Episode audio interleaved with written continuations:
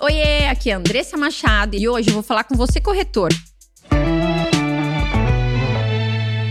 Momento muito interessante, um momento muito importante, né? Eu deixei de ser gerente de vendas, optei por virar corretora novamente e o início que me cobrou muito, mas eu tive um início muito, muito bacana para mim, que foi aquele momento máximo que a gente tem, que é quando a empresa que a gente está de alguma maneira atuando, né, nos chama para nos presentear com, com um troféu, dizendo: olha, você foi o campeão de venda daquele produto. Assim como você já deve ter visto, campeão de venda no mês, o campeão de venda do ano, o campeão de venda num determinado produto, né? Ou numa determinada campanha que a empresa fez, né? É o nosso momento máximo. Todo mundo olha pra gente naquele momento, né? Aquele momento mágico que você tem, que você pode chegar em casa com um troféu, que você pode falar, às vezes, numa câmera, num palco, sobre o que aconteceu ali, mas as pessoas sempre pensam naquele momento mágico, né? E esquecem o quanto a gente rala e o quanto às vezes não dá certo,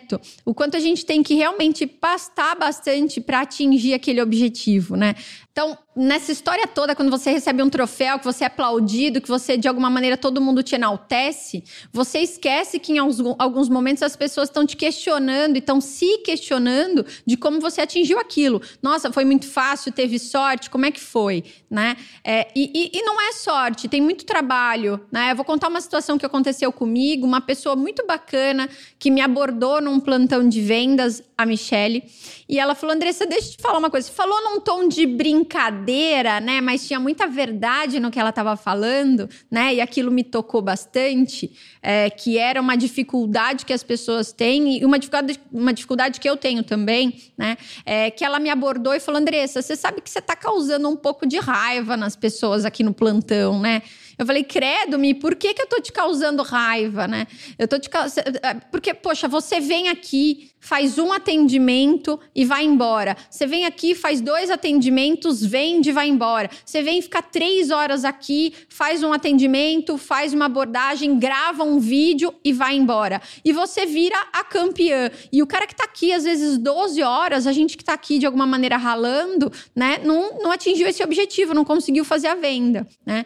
E aí eu falei, puxa, bacana você tá me trazendo isso, né?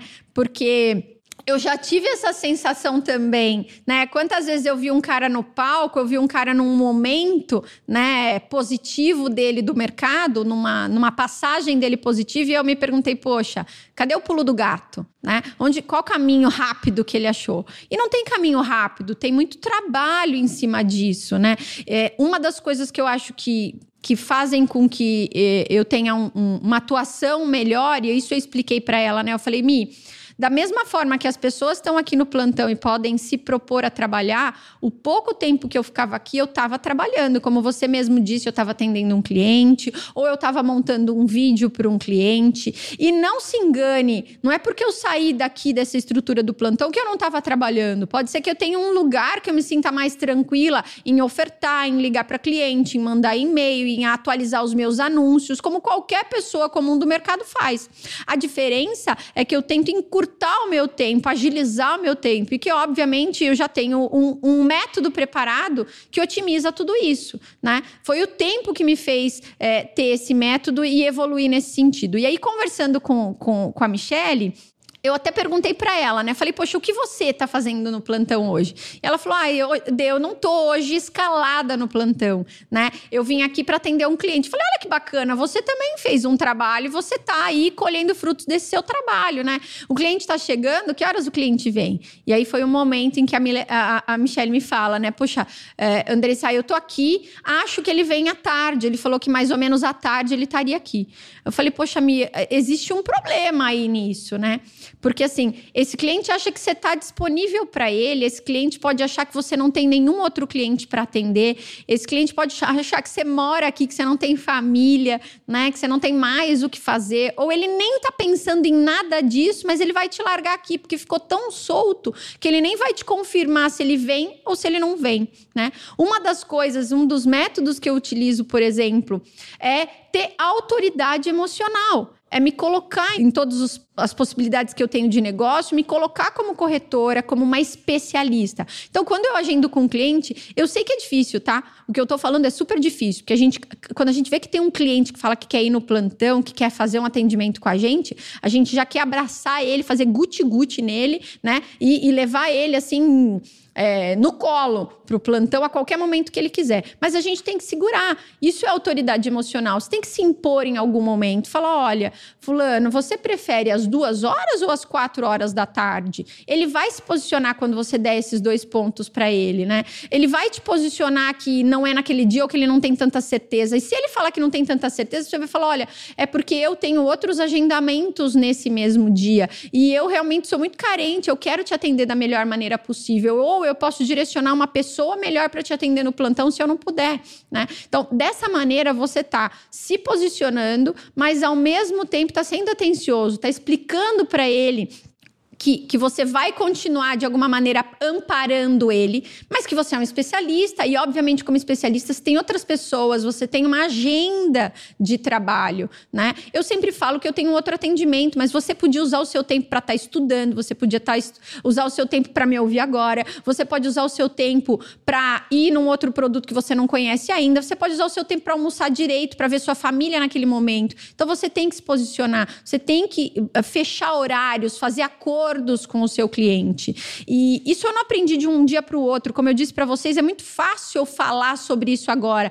Você deve estar tá falando, ah, Andressa, é fácil você falar isso. Você está numa posição mais segura agora. Não, essa dúvida é gerada a todo momento que você tem um cliente, né? Eu, eu vou falar para vocês que eu demorei cinco anos como corretora para conseguir preencher uma ficha de cadastro qualquer em um banco, na escola da minha filha, num curso qualquer que eu fosse fazer, numa pesquisa da internet, quando colocava lá profissão, eu colocava que eu era administradora, eu colocava que eu era da área comercial. Né? Eu demorei muito tempo para incorporar que não, eu sou corretora, eu sou corretora de imóveis. Eu sou uma especialista no mercado imobiliário e você tem que assumir essa posição para você, porque a todo momento vão ser colocadas incertezas na sua vida e nessa escolha que você fez, que seja do seu lado pessoal, com a sua família, que seja dos seus amigos, que seja do seu cliente, que seja do seu gestor, se você está vinculado a alguma empresa. Então,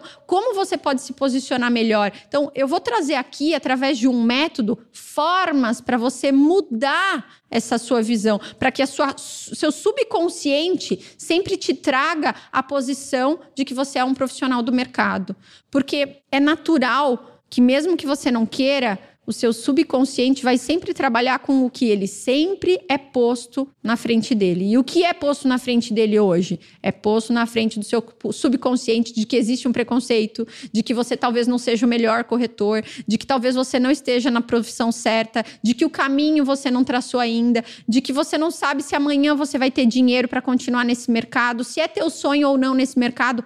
Eu amo o mercado imobiliário, eu falo isso com gosto para todas as pessoas que eu atendo hoje todos os meus clientes têm que sair de um atendimento meu, no mínimo, sabendo que eu amo o que eu faço, que eu amo o mercado imobiliário e que ele pode contar comigo, porque eu sempre estou buscando o melhor para ele e para mim dentro do mercado imobiliário. Eu não estou passando pelo mercado, eu estou nele. Isso é uma postura que se coloca em um trabalho imenso que a gente tem que fazer de autoridade emocional, para você estar tá firme no seu atendimento. Isso com certeza vai te dar segurança nos vários momentos do processo de venda para que você conclua ela de uma maneira muito mais coerente. E você? Como é que você está conduzindo tudo isso? Como é que você lida com a autoridade emocional? Como você pratica isso na tua rotina diária? Eu sou Andressa Machado e posso te ajudar a mudar o seu nível de trabalho, te elevar a ser um corretor exponencial. Se você se conectou com tudo isso que eu estou falando aqui, me segue no Spotify, assina o iTunes e comenta. Comenta o que você está achando de tudo isso.